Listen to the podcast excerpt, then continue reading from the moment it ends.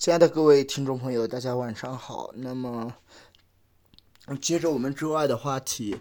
啊，那么按照我们的这个原计划呢，每周二的话，咱们是要更新这个有关于啊生物的这个节目。那么，嗯。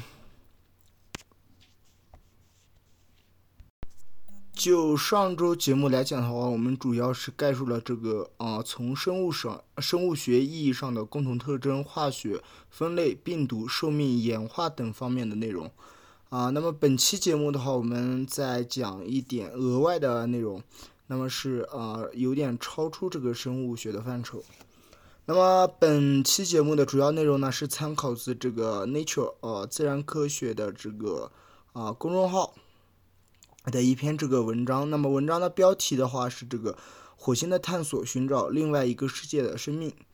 啊。那么这篇文章的这个英文的原文作者呢，他是啊这个 Alan Shaw Wade 啊。那么啊就在前几日呢，也啊另外在我们的这个。啊，长篇节目的 NASA 的这个系列当中，我们也是简单介绍了这个有三个国家是将这个航天器送上了火星。那么就在啊这个时间比较重合的时候呢，这个一位行星科学家啊，是一位女的行星科学家呢，也是讲述了她个人眼中的这个火星探索的先驱。那么这篇，嗯，这本书的作者呢，他是叫这个 Star Star Watch Johnson。那么。啊，他在这个呃，一直是在地球上呃寻找着这个微生物的痕迹。那么他的目的就是为了寻找其他生物啊，其他星球上的这个生命啊的这个特征以及信息方面啊，希望能够提供帮助。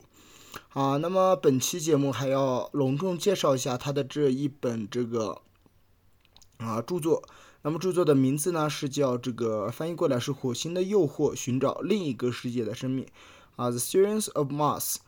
Searching for life on another world，那么作者就是刚刚提到的这个，呃，Sarah Stewart Johnson，那么是于这个 Crowing 出版社在二零二零年出版的。那么，嗯，如果大家听过这个，啊，我的这个长篇节目 NASA 的这个系列，以及这个之前提到的这个回到二零四九的刘司机刘院长，他对这个。天文一号的这个讲解的话，就会知道，那么在每隔二十六个月的时候，行星就会排列成一种有利于啊从地球向火星发射航天器的这么一种方式。那么今年的七月和八月呢，在啊有三个国家国家呢正式利用了这个窗口机会啊，那么就正式的这个嗯发射了三颗派往火星的这个探测器啊，那么就是这个美国、中国和阿联酋的三个国家的这个火星车。那么这些飞行器它是火星探索的未来，那么火星探索的过去又是什么呢？那么行星科学家 Sir Star Johnson 呢，他就在这本火星的著作当中就做了一个生动的阐释。那么火星呢，它在古人的眼里就是夜空中闪亮的一个红点。那么通过将个人回忆与科普故事结合起来以后，他讲述了对这个临近世界、心驰神往的天文学家和探险家的这个探索历史。江森他回顾了一直以来人们对这颗红色星球的执着啊，代表的有像这个十九世纪的 Galvani 啊 s t r p a r d y 啊，那么他就观观测到这个啊，被他称为 Charnes 啊，就是 Canary 啊通道这个的这么一个暗线，那么后来也曾经被一度的误解成为是来自火星文明的愈合，因为我们知道 Cana 啊，它的名词就是呃，意思就是。运河的意思。那么几十年后呢？这个 Passive Level 啊，那么用他的这个家族财富呢，是在啊美国的亚利桑那州呢，是建立了一个天文台，夜夜通过望远镜观测火星，希望能够发现这个充满智慧生命的世界。那么还有天体生物学家，像这个。Carl Sagan 啊，他就梦想着能够发现一种类似于像乌龟的乌呃这个火星生物，并在二十世纪七十年代与美国的 NASA 的这个 Viking 啊，就是海盗号啊任务合作呢，看看是否能够明确的探测到火星表面的生物。不过啊，上述的这些人的尝试最终都是以失败告终的。嗯，那么从这个这篇这本著作的这个叙述亮点上来讲呢，它是将。这些啊比较著名的故事与他自己作为一个行星地质学家的成长过程是交织在了一起。啊，像这个1965年的 NASA 的这个水手四号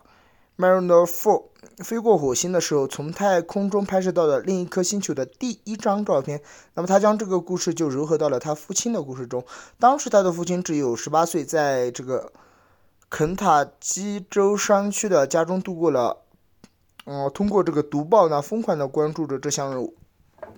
他将1996年关于火星陨石中潜在这个微生物爆炸性的报道，后来呃，当然也是被否定了，以及在与家人在阿巴拉契亚悬崖上寻找化石的经历都进行了对比。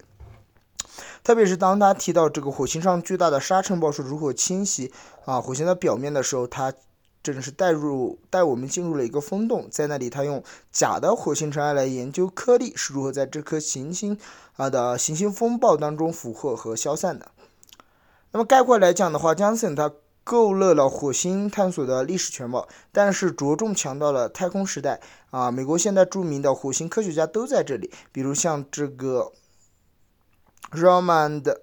Affidation 啊，利用不同波长的光来这个探测火星，以弄清火星岩石的矿物质成分啊，像这个 m a r o Zuber，他则是利用轨道航天器绘制了火星的引力啊，Steve。Squareus 同时策划了双火星车任务，不过读者不要指望呃能够读到更多关于欧洲或者印度对火星的其他探索的尝试，因为啊本书的视角呢啊真是个完全的这个美国视角。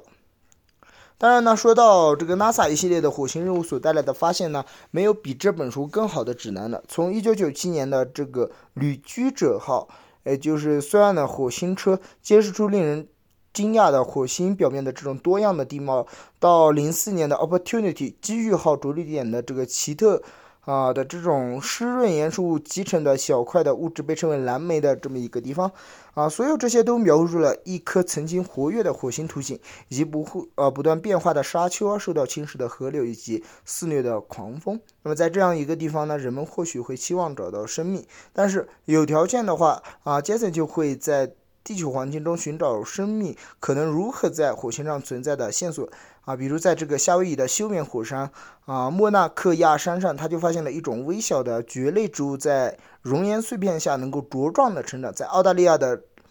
那拉伯平原上呢，他则用小瓶子装满了腐蚀性的酸性水，这些水来自长满生物的原始水池。这些迹象都表明，生物可以在最意想不到的地方不顾一切的拼命成长。那么，或许我们的零星也是如此。那么火星上是否存在过生命？回答这个问题呢，是今年几个火星探测任务的主要目标之一。像这个 NASA 的毅力号火星车呢，它就将在这个杰泽罗陨石坑当中寻找生命。